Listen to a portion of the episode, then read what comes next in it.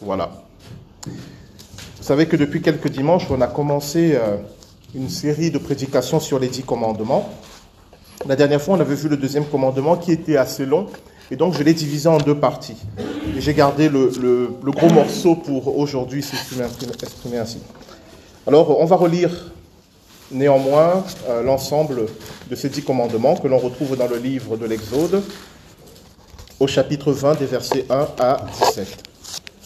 Exode, chapitre 20, des versets 1 à 17. Est-ce que tout le monde m'entend bien?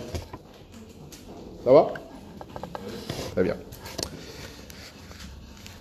Alors Dieu prononça toutes ces paroles. Je suis l'Éternel ton Dieu qui t'ai fait sortir d'Égypte, de la maison d'esclavage.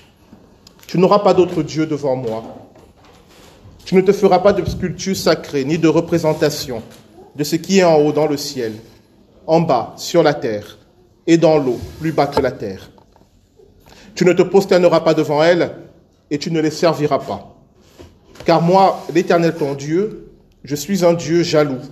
Je punis la faute des pères sur les enfants jusqu'à la troisième et la quatrième génération de ceux qui me détestent, et j'agis avec bonté jusqu'à mille générations envers ceux qui m'aiment et qui respectent mes commandements. Tu n'utiliseras pas le nom de l'Éternel ton Dieu à la légère, car l'Éternel ne laissera pas impuni celui qui utilisera son nom à la légère. Souviens-toi de faire du jour du repos un jour saint. Pendant six jours, tu travailleras et tu feras tout ce que tu dois faire. Mais le septième jour est le jour du repos de l'Éternel ton Dieu. Tu ne feras aucun travail, ni toi, ni ton fils, ni ta fille, ni ton esclave, ni ta servante, ni ton bétail, ni l'étranger qui habite chez toi. En effet, en six jours, l'Éternel a fait le ciel et la terre, la mer et tout ce qui s'y trouve, et il s'est reposé le septième jour. Voilà pourquoi l'Éternel a béni le jour du repos et en a fait un jour saint. Honore ton père et ta mère afin de vivre longtemps dans le pays que l'Éternel ton Dieu te donne. Tu ne commettras pas de meurtre. Tu ne commettras pas d'adultère. Tu ne commettras pas de vol. Tu ne porteras pas de faux témoignages contre ton prochain. Tu ne convoiteras pas la maison de ton prochain. Tu ne convoiteras pas la femme de ton prochain, ni sa servante, ni son esclave, ni son bœuf, ni son âne, ni quoi que ce soit qui lui appartienne.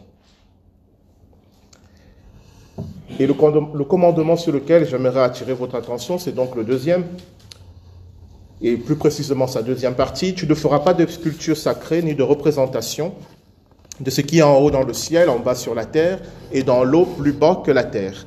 Tu ne te prosterneras pas devant elles, et tu ne les serviras pas, car moi, l'Éternel, ton Dieu, je suis un Dieu jaloux. On en avait parlé la dernière fois. Pour ceux qui n'étaient pas là, vous allez euh, sur euh, euh, la chaîne YouTube de la paroisse ou vous cherchez le podcast.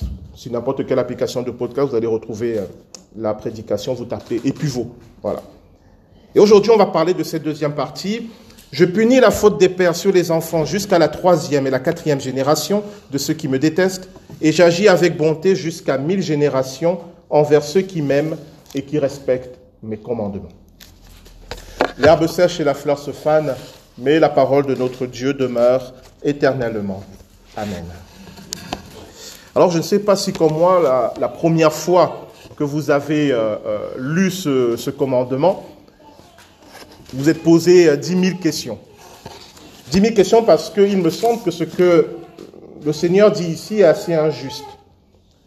Je punis la faute des pères sur les enfants jusqu'à la troisième et la quatrième génération. Et je m'étais toujours demandé, mais pourquoi punir les enfants pour la faute des pères? Pourquoi punir les enfants pour la faute des parents? Comment un Dieu juste peut punir ceux qui n'ont rien fait de mal. Ça m'avait beaucoup interpellé, je me suis dit, mais c'est injuste. Et après, après euh, plusieurs méditations, après avoir écouté d'autres prédications aussi, après avoir pas mal lu, j'ai trouvé euh, une manière de comprendre cela qui, vient du judaïsme. Dans le judaïsme, ils n'ont pas perdu euh, pas mal de traditions anciennes.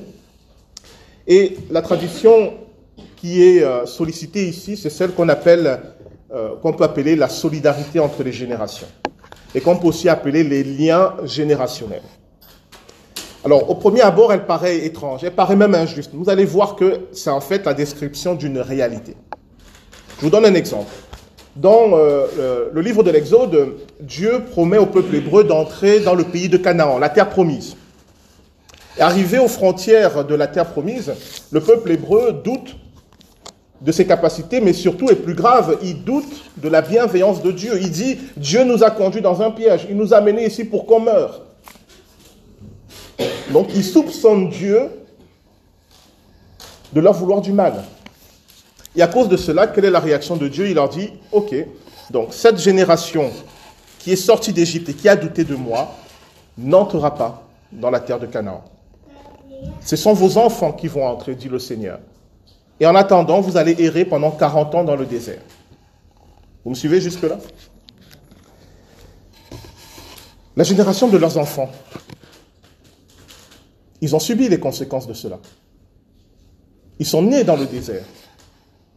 Ils ont connu les 40 ans d'errance. Pourtant, ils n'avaient rien fait de mal. Ce sont leurs parents qui ont douté de Dieu. Ce sont leurs parents qui ont dit que Dieu était un Dieu malveillant. Et pourtant, eux aussi ont subi les conséquences du péché de leurs parents. La plupart sont nés dans le désert, dans l'errance, et ceux qui étaient enfants à cette époque n'ont pas pu entrer dans la terre promise. Il leur a fallu attendre 40 ans. C'est le lien entre les générations. Vous allez voir qu'il va se passer quelque chose d'assez étrange. C'est qu'au bout de ces 40 ans, quand la génération qui avait refusé d'entrer est complètement morte, la nouvelle génération, vous savez ce qu'elle a fait avant d'entrer dans la terre promise? Elle s'est repentie. Elle a demandé pardon à Dieu d'avoir douté. On peut dire, mais ce n'était pas vous, ce sont vos parents, vous, vous n'avez rien fait. Elle a dit, Seigneur, tu nous avais offert une terre mais nous n'avons pas cru à ta parole, pardonne-nous. Et cette génération qui a demandé pardon, cette génération qui n'avait pas commis le péché, mais qui s'est repentie, elle a pu entrer dans la terre promise. Cette solidarité entre les générations, elle est fondamentale dans les Écritures. Pourquoi? Parce que nous sommes dépositaires, que nous le voulions ou non, d'un héritage positif et négatif. Alors, ce matin, je vais beaucoup parler des choses négatives. Parce qu'il y a là des enjeux dont il nous faut prendre conscience. Mais ne vous inquiétez pas, on va aussi parler des choses positives. Vous n'allez pas repartir déprimé de ce culte. Commençons un peu par les choses négatives, pour vous un peu saper le moral. Et puis on va repasser sur des choses positives pour vous remonter le moral. Et puis on va vous achever avec du gros négatif. D'accord? Vous êtes prêts? Alors, euh, effectivement, Dieu dit, je punis la faute des pères sur les enfants jusqu'à la, troisième et la quatrième génération de ceux qui me détestent. Comment cela a été compris par les sages d'Israël? Non pas que Dieu vienne euh, punir injustement un innocent, mais il indique à travers cela que ceux qui le détestent, c'est-à-dire ceux qui s'éloignent de lui, vont en subir les conséquences sur trois ou quatre générations. N'oubliez pas que dans les Écritures, le châtiment ultime que Dieu peut faire contre quelqu'un, c'est de partir. Pourquoi? Parce que Dieu est la source de la vie. Il est la source de l'amour. Il est la source de la paix. Il est la source de la justice. Quand il se retire, qu'est-ce qui reste? Quand il n'y a plus l'amour, quand il n'y a plus la paix, quand il n'y a plus la justice, qu'est-ce qui reste? Qu'est-ce qui vient? L'absence de Dieu est le pire châtiment qu'il puisse infliger à son peuple. Parce que dès qu'il se retire, alors le pire arrive. Dès que Dieu se retire, dès qu'il n'est plus là pour canaliser les passions humaines, alors l'être humain est capable de tout. Dans notre histoire, on a eu des avertissements dans ce sens. Malheureusement, ça ne nous a pas assez interpellés. Mais bon.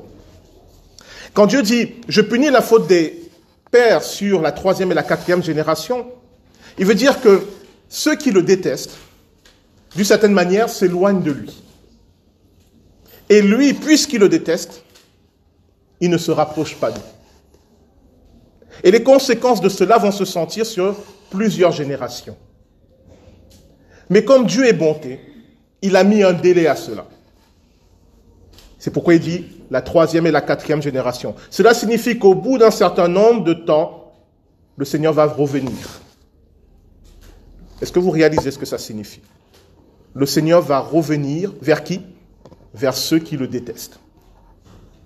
Il va se rapprocher d'eux. Vous comprenez le schéma? Ceux qui le détestent s'éloignent de lui, alors il s'éloigne d'eux. Mais au bout d'un certain temps, est marqué par la troisième ou la quatrième génération, Dieu dit, je vais revenir vers eux. Je vais revenir les visiter. Et c'est exactement ce qu'on voit dans les Écritures. Chaque fois que le peuple hébreu commet péché sur péché, au bout d'un certain moment, que fait Dieu? Il se retire. Pensez euh, dans le prophète Ézéchiel, je crois au chapitre 10, le prophète Ézéchiel a cette vision de la gloire de Dieu qui quitte le temple de Jérusalem. Et ça annonce la catastrophe, c'est-à-dire la destruction du temple et la déportation. Mais qu'est-ce qui se passe? C'est que Dieu dit au prophète Jérémie, je reviendrai vous voir au bout de 70 ans. Vous m'avez rejeté, je m'éloigne, mais au bout d'un certain temps, je reviendrai vers vous. Et c'est exactement ce qui se passe dans l'exemple de l'Exode. Quand le peuple d'Israël refuse d'entrer dans la terre promise, quand il rejette la promesse de Dieu, que fait Dieu? Dieu dit, OK, vous me rejetez, eh bien alors vous repartez dans le désert.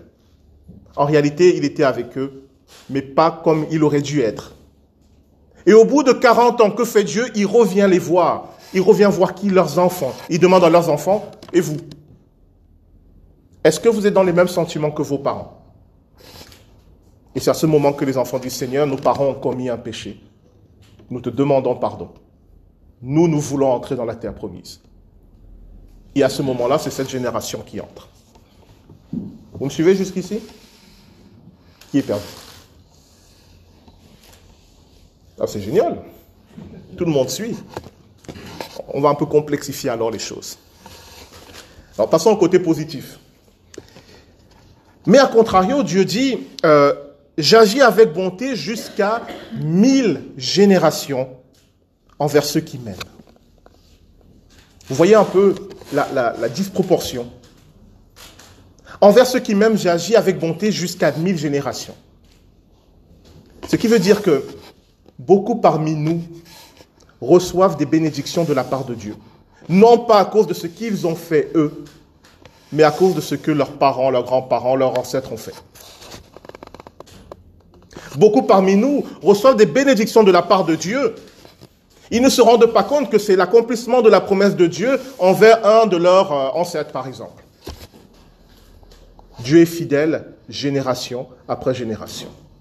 Même si la génération actuelle n'est pas forcément la plus bienveillante envers Dieu, il n'oublie pas ses promesses. C'est ce que l'apôtre Paul va manifester en disant, là où le péché a abondé, la grâce a surabondé là où le mal a agi, la bonté de Dieu a agi fois mille. Ça, c'est une promesse extraordinaire. Génération après génération, le Seigneur bénit. Génération après génération, le Seigneur agit. Je vous donne un petit témoignage. Euh, quand, j'ai voulu être pasteur, c'était euh, après avoir commencé des études de droit et puis être passé par une mini période de, euh, de, de, questionnement existentiel en mode hard, eh bien, euh, quand j'ai annoncé finalement à ma famille que je voulais devenir euh, faire des études de théologie, je ne savais pas très bien à quel genre de réaction je m'attendais. Déjà parce que mes parents avaient beaucoup investi pour que je fasse mon droit, et donc c'était quand même euh, assez chaud. Hein, de venir dire, bon, hein, vous avez bavé pour que je puisse faire le droit, mais finalement, je ne vais pas le faire. Donc j'ai annoncé, et je ne savais pas comment ils allaient réagir. Et c'est la réaction de mon père qui m'a interpellé. Vous allez voir le lien avec ça. C'est que quand j'ai dit cela, mon père, il m'a révélé ce que je ne savais pas. C'est que, que lui aussi, quand il était jeune, il s'était senti appelé à devenir pasteur. Mais qu'il n'avait pas répondu à cet appel, il est finalement devenu architecte. Et que dans ce que je lui disais, il y voyait l'œuvre de Dieu qui, de nouveau, interpellait notre famille. Et il m'a raconté que euh, mon grand-père avait euh, donné un terrain, à l'époque, mon grand-père n'était pas chrétien, avait donné un terrain à des missionnaires pour qu'ils construisent une église. Et ma grand, mon arrière-grand-mère, c'est-à-dire la mère de mon grand-père, elle est devenue chrétienne à 101 ans. Elle s'est fait baptiser, elle avait 101 ans. Ma grand-mère s'est fait baptiser, elle devait avoir plus de la soixantaine. Et en fait, dans cette histoire qu'il racontait, on voyait que génération après génération, Dieu agissait dans notre famille. De plusieurs manières. Je prends mon exemple parce que c'est ce qui m'a le plus marqué. Et que génération après génération, l'œuvre de Dieu se manifestait. Ce qui fait qu'en fait, je suis ce que je suis non pas tellement et d'abord ou fondamentalement à cause d'un mérite quelconque de ma part, mais à cause de la fidélité de Dieu. C'est un privilège de naître dans une famille chrétienne. Parce qu'il y a des combats que vous ne menez pas. Il y a des, euh, des embûches que vous ne vivez pas, que quelqu'un qui naît dans une famille hostile au christianisme va mener. C'est cela la fidélité de Dieu sur plusieurs générations. On est au bénéfice je suis au bénéfice des choix de mon grand-père, de mon arrière-grand-mère, de mes parents. Ce qui fait que ma responsabilité pour mon fils maintenant, c'est pas de lui dire tu vas devenir chrétien parce qu'on n'oblige pas quelqu'un à devenir chrétien. C'est d'abord de prier pour lui, pour que lui aussi connaisse le Seigneur. Et ensuite, de lui donner envie de devenir chrétien. C'est un aspect qu'on oublie souvent. De donner envie. C'est ça le témoignage pas ma manière d'être, pas ma manière de vivre. Parce que je dégage, je donne envie aux autres de vouloir devenir eux aussi chrétiens. D'où te vient cette paix? D'où te vient cette joie? Comment tu arrives à surmonter tant d'épreuves? Comment après tout le mal qu'on t'a fait, tu arrives à pardonner? Où trouves-tu la force? Où trouves-tu l'amour? C'est ça qui donne envie. Vous savez que les premiers chrétiens étaient jetés au lion dans les arènes romaines, étaient persécutés. On aurait pu croire que c'était la fin de la foi chrétienne, mais ça a été l'inverse. Parce que tous ceux qui les voyaient mourir, tous ceux qui les voyaient souffrir se posaient une seule question, où trouvent-ils la force, malgré tout ce qui leur arrive, d'avoir la paix? Et plus on tuait des chrétiens, plus le nombre de chrétiens augmentait. C'est fou, hein Plus on massacrait les chrétiens, plus les Romains devenaient chrétiens parce qu'ils trouvaient que ces gens-là qui subissaient le pire manifestaient un amour et une paix qui dépassent l'entendement. Et tous disaient, je veux ça. La fidélité de Dieu jusqu'à mille générations ce n'est pas, pas de la théorie. C'est du concret. Et je le redis, surtout dans l'Occident chrétien. Et c'est malheureux que l'Occident chrétien n'en ait pas conscience de cela. La bénédiction de Dieu, génération après génération, c'est mon analyse, explique pour moi pourquoi l'Occident chrétien a dominé le monde pendant des siècles. Sinon, les autres explications, c'est de dire que les autres peuples étaient plus bêtes. Ce n'est pas ça. Ce n'est pas ça. Il y a eu des empires, mais ils se sont effondrés. Mais l'Occident chrétien, pendant plus de mille ans, a dominé une grande partie du monde. Pourquoi? Je ne dis pas qu'ils étaient bons, je ne dis pas qu'ils étaient les meilleurs. Je dis qu'il y avait à l'œuvre la bénédiction de Dieu sur les générations. Génération après génération. Le problème, c'est que, comme ils n'ont pas conscience que cela vient de Dieu, alors ils se glorifient eux-mêmes. Nous sommes les plus grands. Nous sommes les meilleurs. C'est la grâce de Dieu. C'est les Chinois qui avaient découvert la poudre à canon. Pourquoi ce n'est pas eux qui ont dominé le monde? Les plus grandes technologies euh, des temps anciens venaient de l'Asie, de la Chine. Pourquoi ce n'est pas eux qui ont dominé le monde? Pourquoi ils n'ont pas pris leur canon et ne se sont pas dit, on va y aller, on va tout raser? Euh, Qu'on s'entende bien, hein.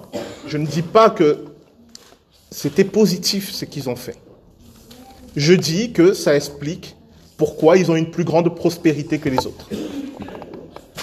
Pourquoi malgré toutes les catastrophes, malgré toutes les guerres, et il y en a eu des guerres, les deux guerres mondiales sont nées sur ce continent, malgré tout cela, dans quelle partie du monde les gens veulent venir aujourd'hui? C'est pas au Cameroun. Qui se moque du Cameroun là, On ne se moque pas du Cameroun. C'est dans l'Occident chrétien. Maintenant je vous ai bien flatté, on va repartir sur les choses euh, négatives. Il y a un autre aspect de, cette, euh, ce que le Seigneur dit. Je punis la faute des pères sur les enfants jusqu'à la troisième ou la quatrième génération. Il y a un aspect social que certains d'entre vous connaissent. On sait qu'un enfant, par exemple, qui a des parents alcooliques, a un plus grand risque que d'autres enfants de devenir lui-même alcoolique. C'est pas sa faute, n'est-ce pas? Il n'y est pour rien. C'est juste l'environnement dans lequel il est est un environnement néfaste. On sait que les conditions sociales peuvent déterminer l'avenir. En tout cas, peuvent l'influencer. Ce n'est pas la faute des enfants. Ils n'ont pas commis de péché. Mais ils naissent dans un environnement qui est toxique et qui les empoisonne. Je vous parle de ces réalités pour que vous preniez conscience de cela. Maintenant, je vais vous parler de quelque chose de spirituel. Alors, euh, gardez juste ce que je vais vous dire dans un coin de votre tête. Et vous en ferez ce que vous voudrez. Vous savez, comme disent les Écritures, que celui qui a des oreilles pour entendre, entende. Il y a un autre aspect de cela, c'est-à-dire euh, ces liens générationnels ne sont pas simplement sur le plan social comme je viens de le décrire. Ça peut être également sur le plan spirituel. Je vais vous donner un exemple. J'étais pendant 9, ans pasteur dans la Nièvre. Et euh, bon, Nevers, c'est une ville de 35 000 habitants, mais dès que vous sortez, c'est la campagne, c'est des villages ou des tout petites villes. Et euh, il, il, y vit aussi des réalités qu'on a souvent tendance à, à, méconnaître ou à croire qu'elles sont que de l'ordre de la légende. il m'est arrivé en tant que pasteur d'accompagner beaucoup de personnes euh, qui étaient de ce qu'on appelle les, euh, euh, des magnétiseurs, des, coupeurs de feu. C'était quoi l'autre nom Guérisseur. J'ai même dû aider un sourcier, c'est-à-dire quelqu'un qui, qui trouvait les sources. Alors, qu'on ne vienne pas me dire que c'est juste des histoires. Ces réalités sont réelles. Pourquoi? Parce que j'ai dû me battre avec des paroissiens qui euh, allaient à l'hôpital suivre une chimio et que leur disait le service de chimio, c'est d'aller voir des guérisseurs. C'est-à-dire l'hôpital, l'hôpital recommande des guérisseurs. Donc ce n'est pas, ce ne sont pas des légendes, d'accord? C'est des réalités. Il y a des farfelus, mais il y a des personnes qui manifestent des capacités extraordinaires. Et j'ai été amené à accompagner ces personnes. Vous allez voir le lien avec ce que je, vais dire tout à l'heure. J'ai été amené à les accompagner parce que ces personnes, celles avec, à qui j'ai eu affaire, c'était généralement des hommes et des femmes qui étaient très bienveillants. Souvent avec un arrière-plan chrétien, souvent sans aucun arrière-plan chrétien. Et qui voulaient aider les autres. Hein, je me souviens de quelqu'un qui, euh, à la fin d'un culte, euh, il y avait une paroissienne qui avait qui avait des douleurs aux pieds, euh, tout simplement, il dit, viens, je te, je vais te mettre les mains, je vais te guérir. Bon, et moi je passe là, je vois une paroissienne avec les pieds comme ça, l'autre qui tient ses pieds, je dis, tiens, qu'est-ce qu'il fait? Je dis, cela ne me regarde pas. Bon, j'aurais dû intervenir, mais je ne savais pas ce que c'était. Euh, donc ce sont souvent des gens qui veulent aider, qui sont bienveillants.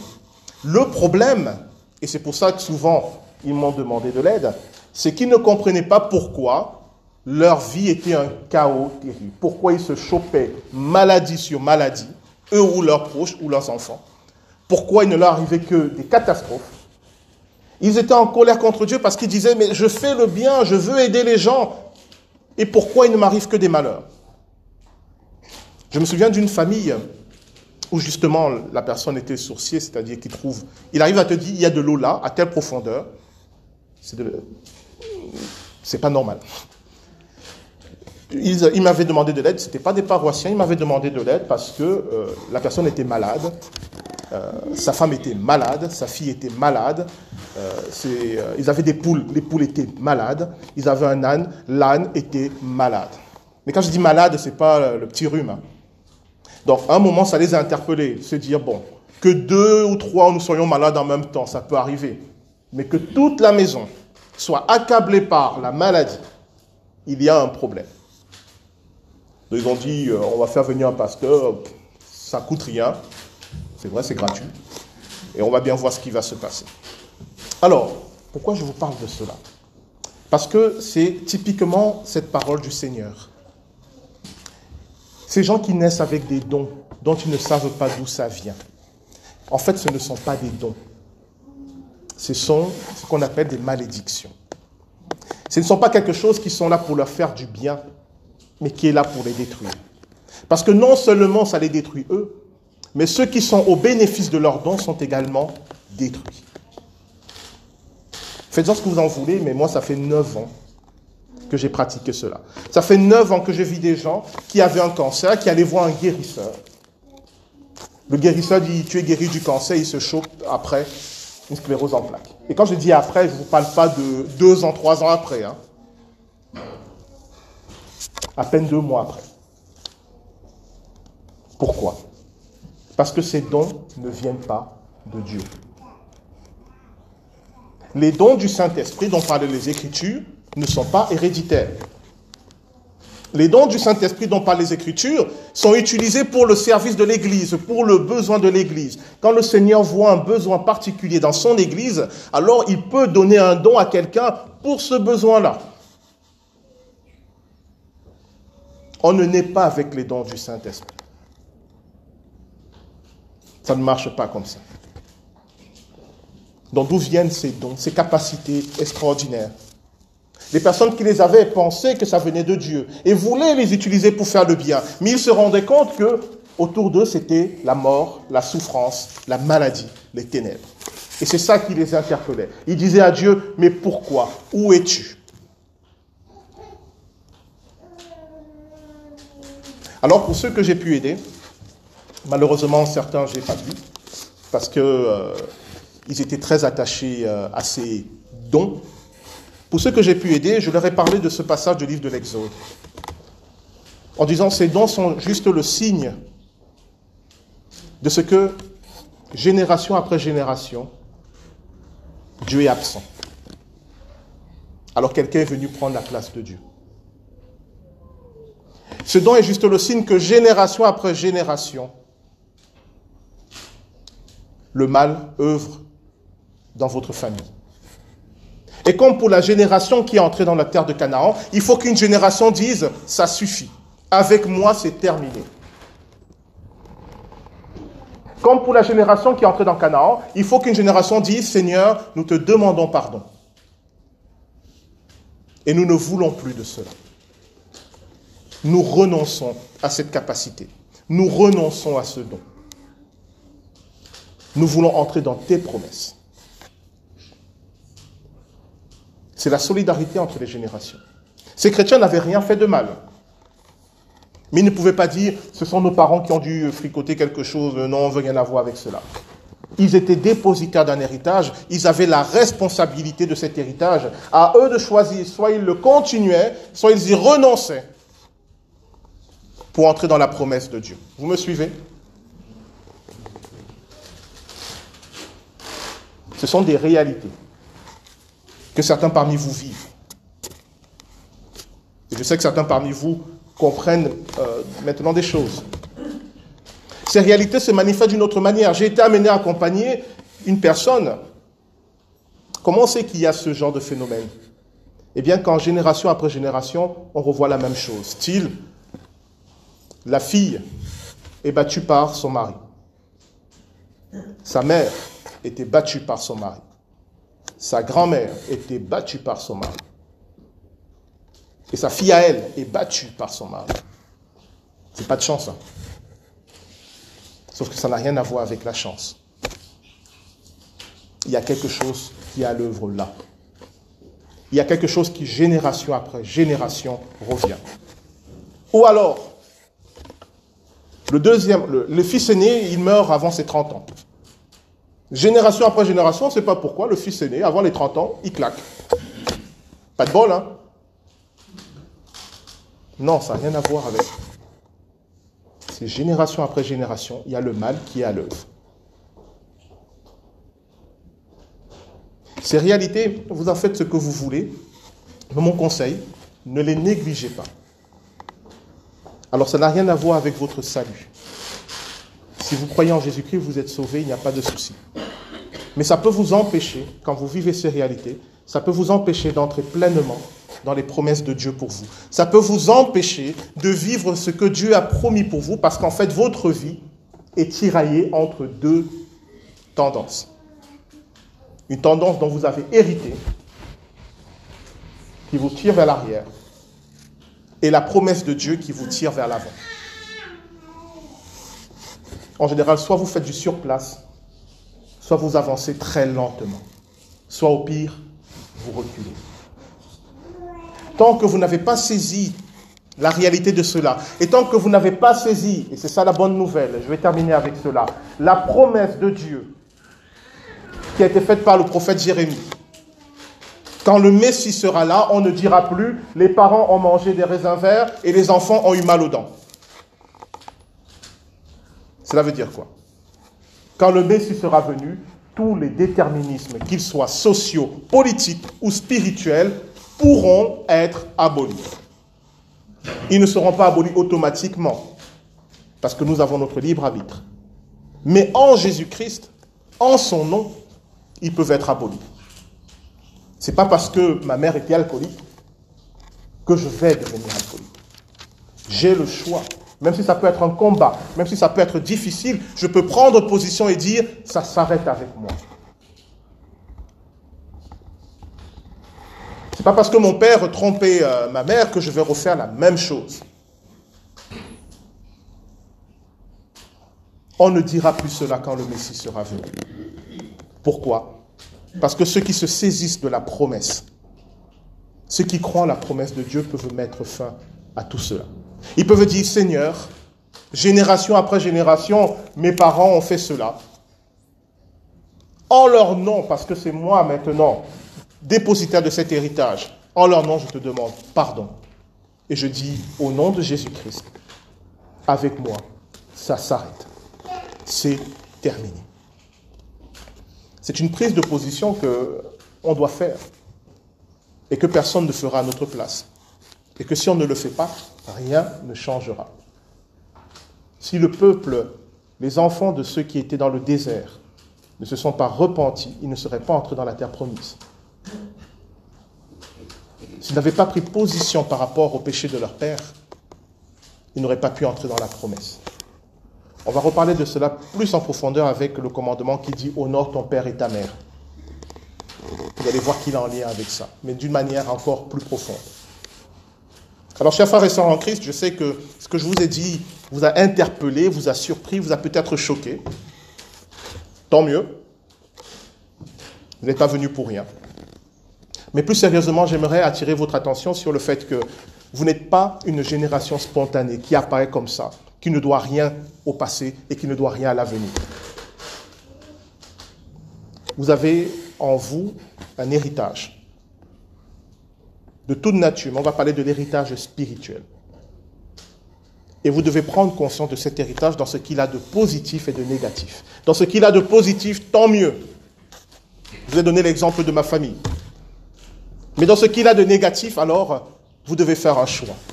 Est-ce que ça va continuer avec vous ou est-ce que ça va s'arrêter avec vous? Est-ce que vous allez reproduire le même modèle ou est-ce que vous allez entrer dans le modèle que le Seigneur vous propose? Et je parle particulièrement à ceux qui manifestent des dons, euh, on va dire particuliers, dont ils ne savent pas d'où ça vient.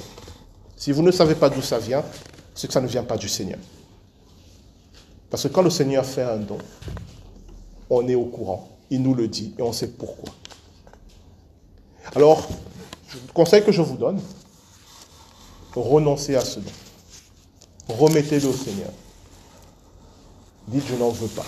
Dites, ça s'arrête avec moi.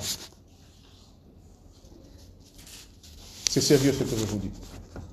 J'ai accompagné des gens dont les vies étaient détruites, qui ont subi malheur sur malheur, parce que cette réalité ne la comprenaient pas ou ils la négligeaient. Donc prenez au sérieux ce que je vous dis. Ces liens générationnels, certains doivent être brisés. Si vous avez peur aussi, vous ne pouvez pas le faire tout seul. Bien sûr, je suis là pour vous accompagner, mais ne négligez pas cette réalité. Pour les autres qui n'y croient pas, eh ben, comme je dis, hein, que celui qui a des oreilles pour entendre, entende. Alors on va prier. On va prier pour demander au Seigneur euh, euh, de nous révéler de quel héritage nous sommes porteurs, en positif comme en négatif. Et euh, quand nous prendrons conscience des choses peut-être négatives, eh bien, on va lui demander de nous accompagner dans ce chemin de, délivrance pour que pour nous et pour nos enfants, le cycle du mal s'arrête. Voilà la prière que je vous propose.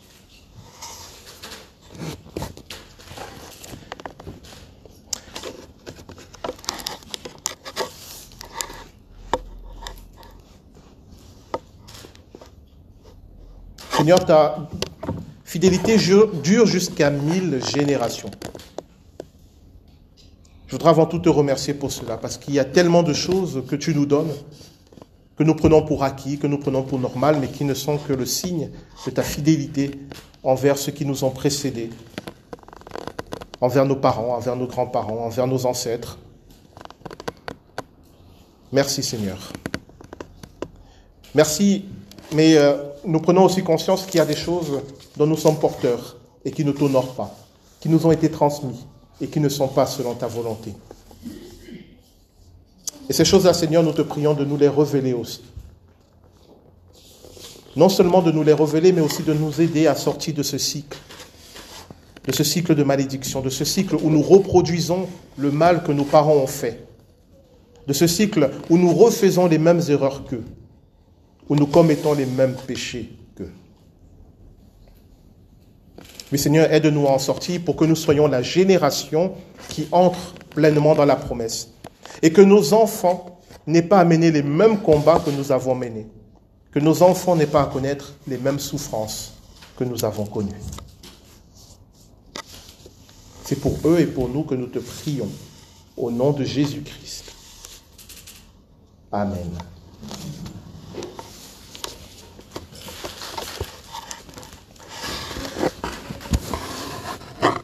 Alors on est dans une liturgie un peu modifiée. Ce qu'on va faire, euh, on va communier tout de suite. Parce que justement, euh, c'est quoi la Sainte Seine? Au-delà de la spirituelle et liturgique. Ce repas que le Seigneur a institué pour ses disciples est en fait un lien, justement, un lien entre les générations. Ça va être bizarre ce que je vais vous dire, mais quand vous prenez la Sainte Seine dans la foi, vous êtes avec Jésus et ses disciples le soir où il a été arrêté. Il y a une communion qui dépasse l'espace et le temps, qui nous unit tous, qui nous unit nous à eux, mais qui unit aussi ceux qui vont venir après nous. Bon, juste comprenez que le temps, l'espace sont abolis par la foi. Comprenez que les générations dont on parle, c'est souvent les générations de nos parents, mais c'est aussi les générations des chrétiens qui ont été là avant nous, avec qui on n'a aucun lien de sang, mais qui sont nos frères et nos sœurs en Christ. Et que ce lien générationnel aussi, nous en sommes bénéficiaires. Concrètement, nous sommes dans un temple qui a été construit par qui?